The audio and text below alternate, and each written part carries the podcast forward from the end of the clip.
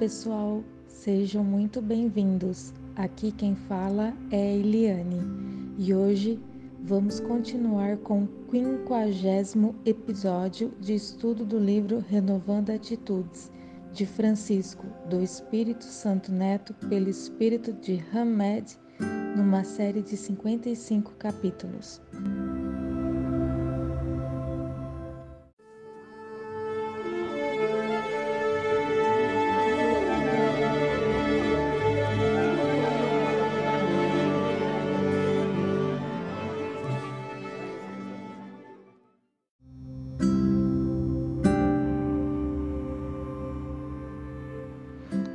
Tuas insatisfações. Capítulo 10, item 10. Um dos defeitos da humanidade é ver o mal de outrem antes de ver o que está em nós. Incontestavelmente, é o orgulho que leva o homem a dissimular os próprios defeitos, tanto morais como físicos.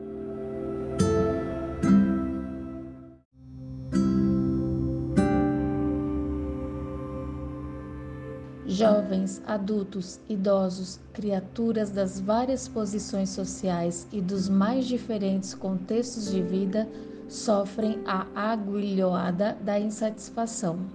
Muitos solteiros procuram incessantemente parceiros afetivos para que as sarças da solidão não possam alfinetar suas necessidades íntimas de se completar no amor esquecendo-se, porém, de que a solidão é a falta de confiança em nós mesmos, quando nos rejeitamos e nos desprezamos, e não apenas a falta de alguém em nossas vidas.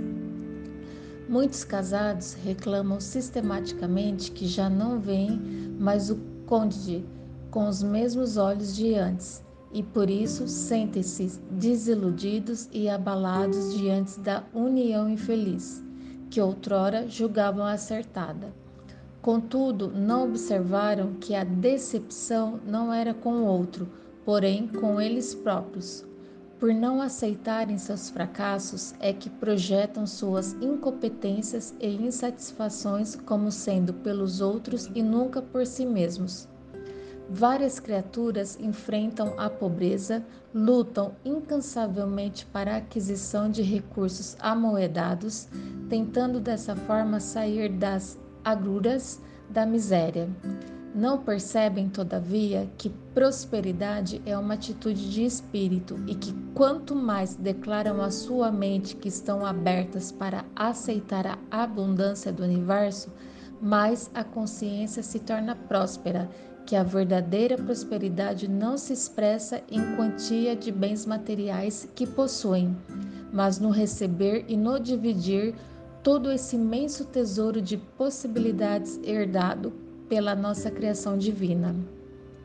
Muitos ricos labutam constantemente para acumular mais e mais e afirmam que isso é necessário para assegurar a manutenção dos bens já amontoados por previdência e cautela. Não se dão conta de que sua insatisfação é produto da ganância desmedida por alimentar crenças de escassez e míngua e por acreditar que a riqueza é a que os faz homens respeitados e consideráveis, pois ainda não tomaram consciência do que é ser e do que é ter. Outros tantos buscam o poder como forma de encobrir o desgosto e de se autoafirmar perante o mundo, escravizando em plena atualidade criaturas simplórias e incautas para satisfazer seu ego neurótico. O desânimo tomou tamanha dimensão em torno deles que acreditam que, mandando arbitrariamente e desrespeitando, desrespeitando leis e limites dos outros, podem eliminar o desalento que sempre os ameaça.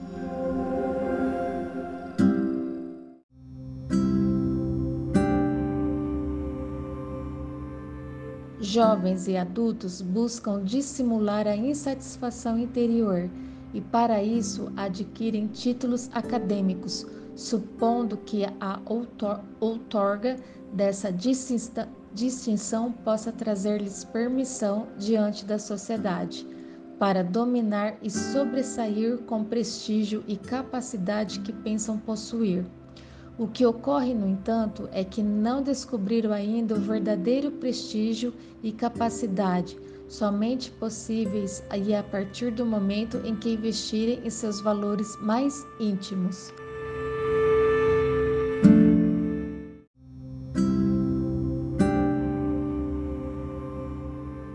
Em busca do autodomínio.